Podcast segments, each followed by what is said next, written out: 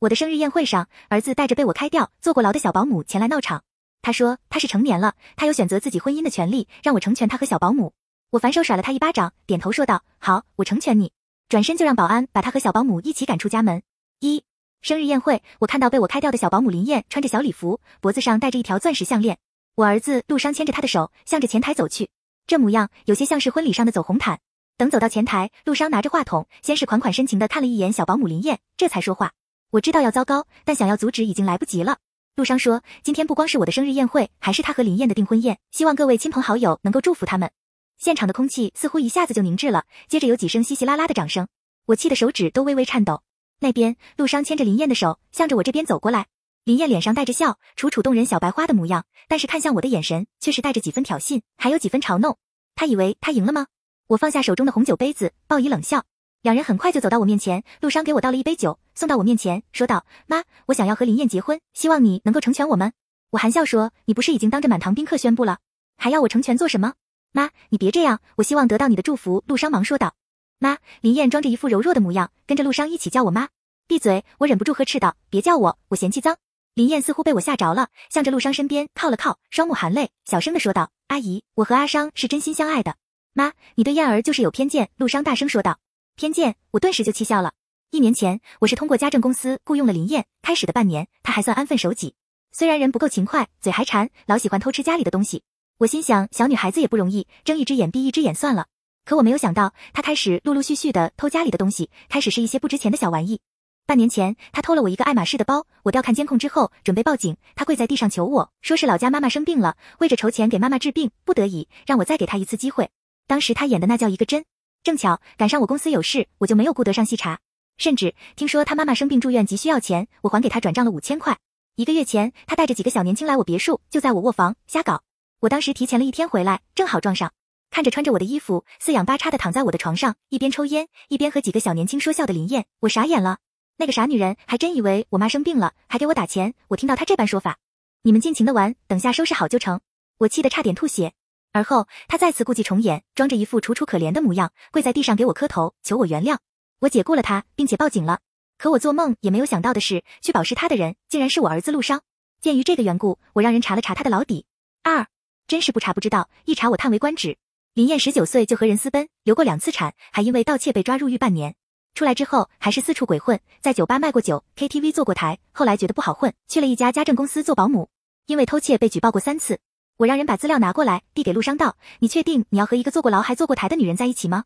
妈，这些我都知道。燕儿家里穷，做这些也是不得已。你就是看不起底层劳动人民。陆商大声逼逼：“真好，懂得站在道德制高点来打压我这个老母亲了。我是不是恋号失败？现在删号重来还来得及吗？要说不生气那是假的。阿商，你好好和阿姨说，别为着我这个外人伤了和气。”林燕低垂着头，一副小媳妇受了委屈的模样。我那大好儿子还真吃这一套，忙着安慰他说他不是外人，而是他妻子。难不成我成外人了？妈，我的事不要你管。陆商对我说，他长大了，有权利选择自己的人生。国家都主张婚姻自由，我没有理由反驳，反对他和林燕在一起。陆商，你当真要和林燕在一起？我问道。我懂他的意思，趁着今天我过生日，宾客满堂，他当众闹一闹，碍于情面，我也不好发作。听到我这么问，陆商连连点头，旁边林燕却是面露得意之色。突然，有人用力的鼓掌，我循着声音看过去，就看到了我前夫顾汉。我知道这两三年时间，陆商常常偷偷摸摸去见我前夫，但我没有想到他竟然混到我生日宴会上来了。再看看林燕那模样，陆商和顾汉不愧是亲父子，就连这审美都如此相似。淑仪，你看看，这不是蛮好吗？顾汉走过来，拍着陆商的肩膀说：“让他放心，这门亲事，他这个做老爸的鼎力支持。”我转身看着我儿子陆商，问道：“陆商，再问你一遍，你真的要和林燕在一起？为了你所谓的爱情？”是，陆商大声说道。林燕眼角的喜悦藏都藏不住。挺好，我点头含笑说道：“你们的亲事我不同意，但是我也不会阻止你。”说着，我就招呼律师过来，把一早就准备好的文件拿过来，签约协议，明天把户口迁出去。我淡淡的说道：“明天我也会办理好财产公证，立好遗嘱，我的所有资产，在我死后成立慈善基金，帮扶老弱孩童。”我看着满堂宾客说道：“趁着人多，在座诸位都可以给我作证。”陆商，你已经长大，二十三岁了，到了娶妻生子、自力更生的时候了。陆商傻眼了，林燕也傻眼了。三。妈，你要如此狠心吗？陆商急了，狠心？我笑道，陆商，你是不是有什么搞错了？我生你养你，从血包子一点点把你抚养长大，供你读书识字，如今你长大了，成年了，拥有自己独立的思维能力，我给你铺好的路是你自己放弃的，反过来说我狠心。一边，律师已经准备好协议，让他签字。我看到陆商在签字的时候手都在颤抖，但是年轻人嘛，总需要为着恋爱脑付出一点代价。燕儿，我们走。陆商拉过林燕就要走。等下，把脖子上的项链还给我。我看着林燕说道，否则我就报警告你偷盗。林燕明显有些舍不得，但是陆商却是帮他把脖子上的项链脱下来，置在我面前，说道：“妈，我爸说的对，你根本就不懂感情，哪怕我是你亲儿子，在你眼中，我也就是你赚钱的工具人而已。”我看着他拉着林燕的手就要走，手里握着保时捷的车钥匙，车也留下。我轻轻的说道：“妈，你别过分了。”陆商转过身来，怒目瞪我，我忍不住捂住胸口，这就是我辛苦养大的孩子。旁边，陆毅忙着伸手扶住我，又劝说道：“姑妈，表弟就是一时冲动，你别生气。”说着，他又劝说陆商。但陆商却是扔下车钥匙，拉着林燕的手，直接就向着门口走去。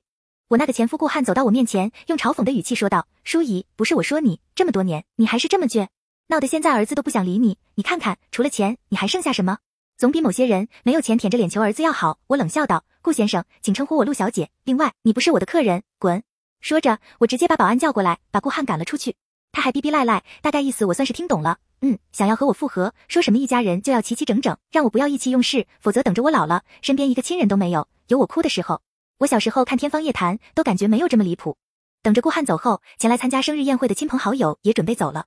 各位等下，我拿着话筒走到前台，大声说道：“我今天宣布，我和陆商脱离母子关系。各位，他的所有行为都由他自己负责，我以及陆氏公司不会承担任何责任。”言下之意很是清楚，陆商若是找他们谁谁谁借钱，过后还不上，我是不会认这个账的。所以让他们慎重考虑。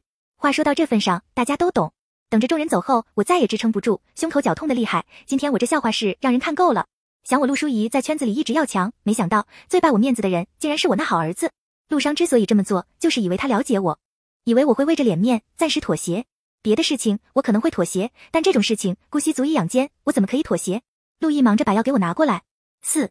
姑妈，你有心脏病，赶紧把药吃了。陆毅双眼微微泛红，劝说我不要生气，又给陆商说好话。刚才这孩子就劝说我吃药，但我实在是顾不上。我是先天性心脏病，本来这种病不适合生儿育女，但那个时候我年轻，一心一意想要一个孩子，好不容易怀上了，孕吐把我折磨得不像个人样子。剖腹产，在我即将进手术室的时候，顾汉接了一个电话，一句话都没有说就走了。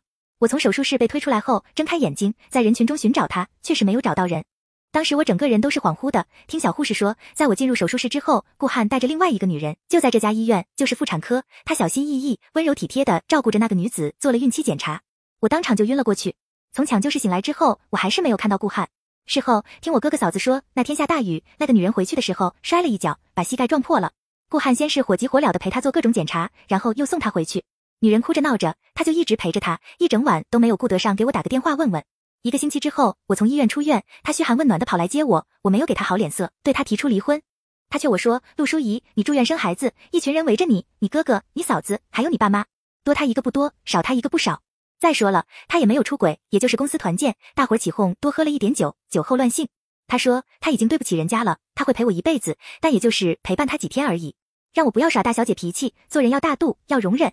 如此荒唐的言论刷新了我的三观，我惊呆了。”在我怀孕期间，他出轨自己的女助理，导致对方怀孕，他就轻飘飘的用酒后乱性四个字解释我要离婚。他说我闹大小姐脾气，这么颠倒黑白的能力，我真是服气。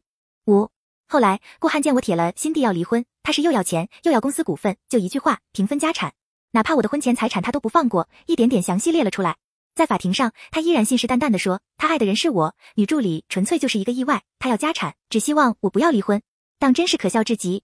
甚至他卑劣的在法庭上对我下跪认错，依然是那句话，他只是站在人道主义上帮助一下女助理，不存在出轨。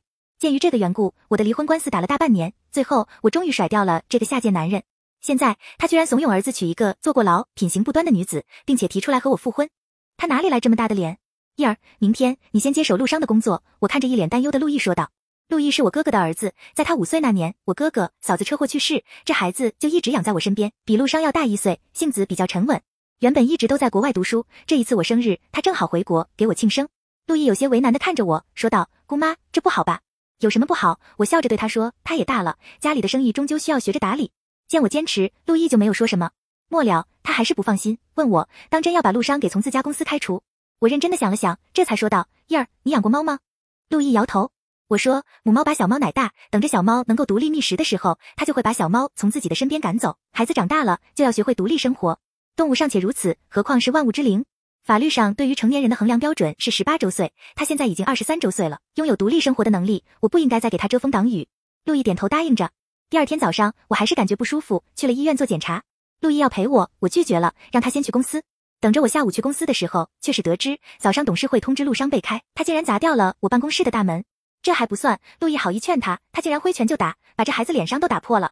我推开陆毅办公室的时候，就看到他原本温雅清隽的半边脸子涨着，看到我，他忙着迎了过来。姑妈，你怎么来了？你心脏舒服一点了吗？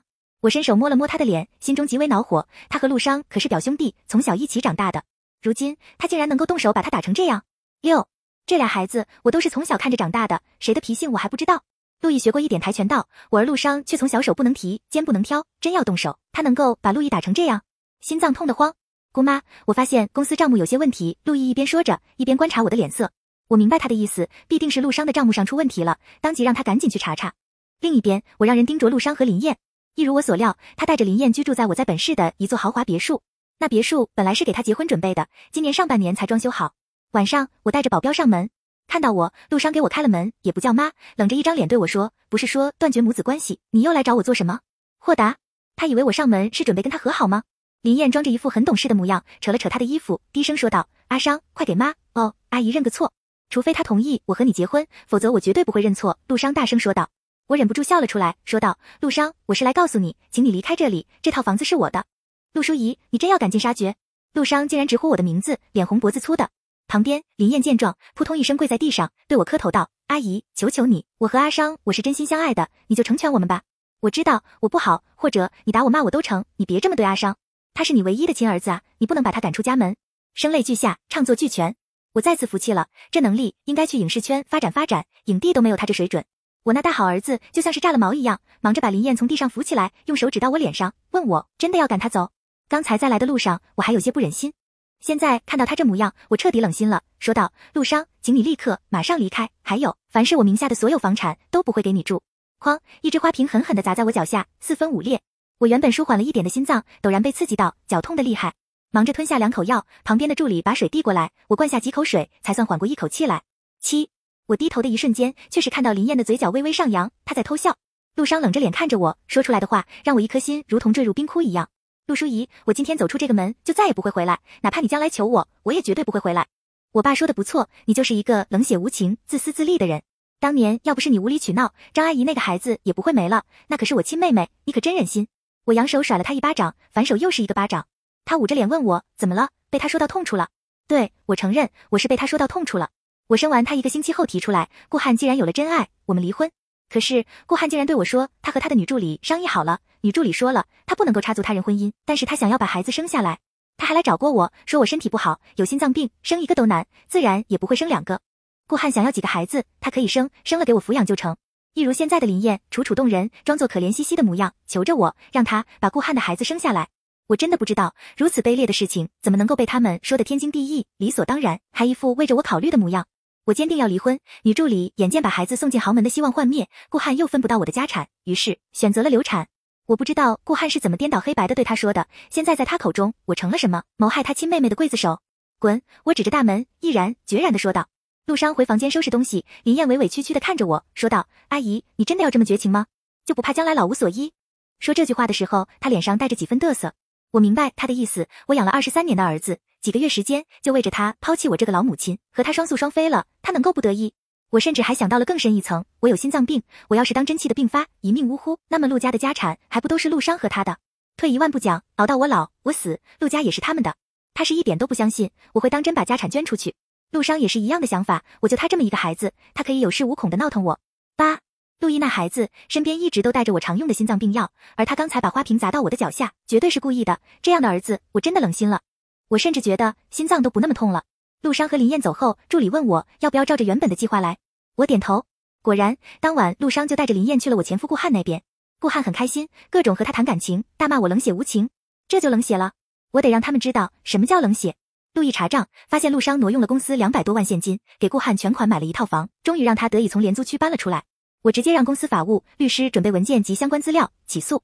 我有着健全的律师团队，半个月后房子就被法院贴了封条。陆商带着林燕以及我那前夫顾汉流落街头，一家子齐齐整整的跑去廉租区租了房子，挤着。当然，不管廉租区的房价有多便宜，都是需要房租的。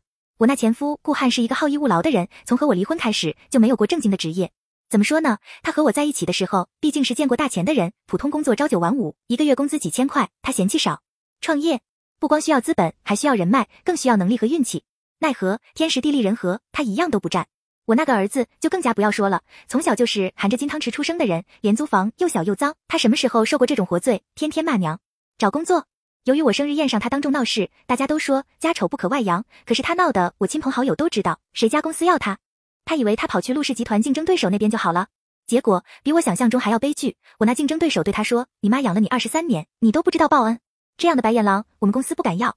陆商无奈，兜兜转转开始送外卖。我听助理说的时候，也不知道该笑还是该生气。得知陆商能够放下大少爷的架子，跑去送外卖养家糊口，我突然有些欣慰。还好这孩子没有彻底废掉。九。贫贱夫妻百事哀，柴油米盐、房租日用都成了问题。我一直都让人盯着他那边。首先，陆商和他那个所谓的好父亲闹了矛盾。林燕怀孕了，天天躺在家里，不愿意出去工作。顾汉就更加不要说了。他说他一把年纪了，已经到了含饴弄孙的时候，所以他负责家里的一日三餐。陆商把辛辛苦苦送外卖赚的二千块给了顾汉。三天，顾汉就再次找他拿钱。这要是放在以前，陆商绝对不会觉得有什么问题。两千块钱能够做什么？但是现在他自己送外卖，一单五块钱，两千块钱是他预算的三个人半个月的伙食费，这才三天就没有了，他自然要问钱去了哪里。结果顾汉下午没事就跑去打麻将，手气不太好，接连输了几场，两千块钱就这样没有了。陆商和他大吵一场，他依然拿着一副你居然为这几个钱就罔顾我们的父子之情那套说辞忽悠着陆商，开了这个头，接下来就是各种生活上面的小摩擦，磕磕碰碰。眼线告诉我，陆商和林燕吵架，因为林燕想要出去吃饭，但是陆商舍不得钱，不同意。林燕坐天坐地砸了一个盘子，陆商就和他吵了，这么磕磕碰碰的闹了两个多月，终于林燕和顾汉都忍不住了。眼线说，林燕找记者录制了一个小视频，标题就是“豪门婆婆嫌弃儿媳出身贫贱，把怀孕的儿媳赶出家门”。视频放到网上火了一把，我早就做好了防范措施，视频放出来我就找人举报了，然后我再次报警了。既然他喜欢通过网络来解决事情，我就把当初他在我家偷窃，以及他作为保姆带着狐朋狗友在我卧房肆意嬉闹破坏的视频一起发到网络上。顺便还提供了一下他因为偷盗数次被抓的证据。虽然我打了马赛克，可还是挡不住网上的各种热心常吃瓜群众。很快，林燕很多事情都被扒了出来，包括她以前坐台在好几个男人之间周旋的事情，也被人捅到网上了，看得我都惊呆了。我发现我原本对于他的调查还不够彻底啊！网络时代，我想陆商应该也看到了吧？眼线和我说，最近那一家子天天吵架，内容五花八门，不一而足。这么闹了一星期，林燕单独一个人跑来找我，我让保安把她轰走了。十。第二天，他再次过来，我依然准备让保安把他轰走。他开始耍无赖，说她怀孕了，保安要是动手，他就一头撞死在公司门口，一尸两命。这话我恍惚听着有些耳熟，突然我就有些回过味来，他想要做什么，我也明白，这主意一定是顾汉给他出的。成吧，我见见他，让他彻底死心。就在公司的办公室，我把法务叫了过来，顺便另外叫了几个人，命人把监控调好。我还准备了录音笔，我得提防着。当年我就差点着了那个女人的道。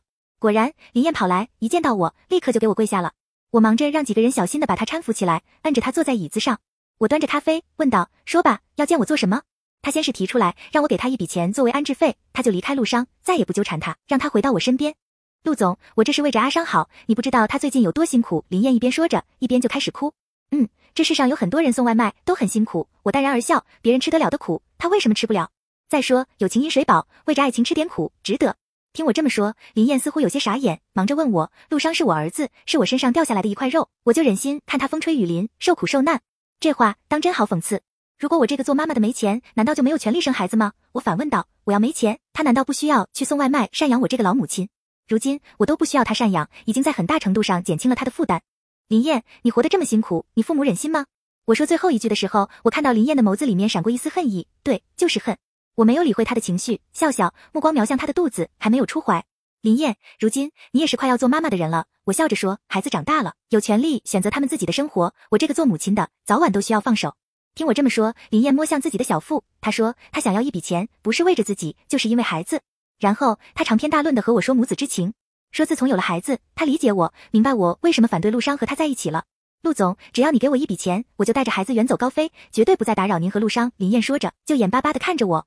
我低头喝着咖啡，会议室的气氛有些沉重。他忙着又补充了一句：“陆总，这可是您的孙子，我不会给你一分钱。”我放下咖啡，说道：“林燕，你要知道，你现在的行为已经构成敲诈勒索罪。我这边有监控录音，在场这么多人都可以作证。”十一，林燕闻言，嗖的一下就站起来，指着我骂道：“你果然就是冷血无情的人！你这样的人怎么配做母亲？”我第一次听到这种言辞，很是生气，但这次我一点也不在意，尤其这话是从林燕口中说出来。她拎着包，装模作样就要走，走到门口，她又转身，再次跪在我面前，眼泪鼻涕直流。她说：“她知道错了，她不应该和陆商在一起，她不配。求求我，看在孩子份上，原谅陆商吧。陆总，我可以把孩子生下来给你。”林燕终于说出了她此行的心里话：“去母留子，从此我远走高飞。您可以让陆商娶徐小姐。”不管怎么说，这孩子都是您的亲孙子。说着，他又补充了一句：“我不要您的钱，我和阿商真不是为着钱在一起的。”说的像真的一样。如果不是很多年前就有人玩过同样的套路，我说不准就信了。所以我笑道：“林燕，这种操作是顾汉教你的吧？一旦你生下孩子送到我手里，然后你再各种闹腾，说什么母子连心，你想要看看孩子，难道还有错？甚至你会利用舆论来压迫我，把我形容成面目狰狞的恶心婆婆，不准你见自己的孩子。”在这种情况下，我迫于舆论压力、社会压力，自然就得拿钱出来息事宁人。林燕，不要打错主意，我儿子都不要，何况孙子？我今天叫了法务和律师过来，我也就是想要告诉你，我知道我国的继承法没有遗嘱的情况下，儿子和孙子自然都有权利继承，但是我会立下遗嘱，在任何情况下，你这个孩子都不会继承我陆家一分钱。我的一席话说的林燕脸色苍白，我让人把她好生送了出去，在她走的时候，我对她说，女人的子宫不是商品，别妄图利用孩子绑住男人，更不要用孩子来换取金钱。女人要懂得自尊自爱。我知道我的话她听不进去，但是我还是忍不住说了。她以为我是嫌弃她贫穷吗？不，她如果品行端正，我也不会反对陆商和他在一起的。可她小小年纪，劣迹斑斑，满嘴谎言，这样的人我岂能容忍？十二，隔了几天，我就听到眼线告诉我，林燕在网上和人撩骚，约了开房，被陆商抓了一个现行，两人当场就翻脸了。林燕一怒之下就去医院做了人流。我听闻之后唏嘘不已，她终究还是不懂母亲这两个字，说着容易啊。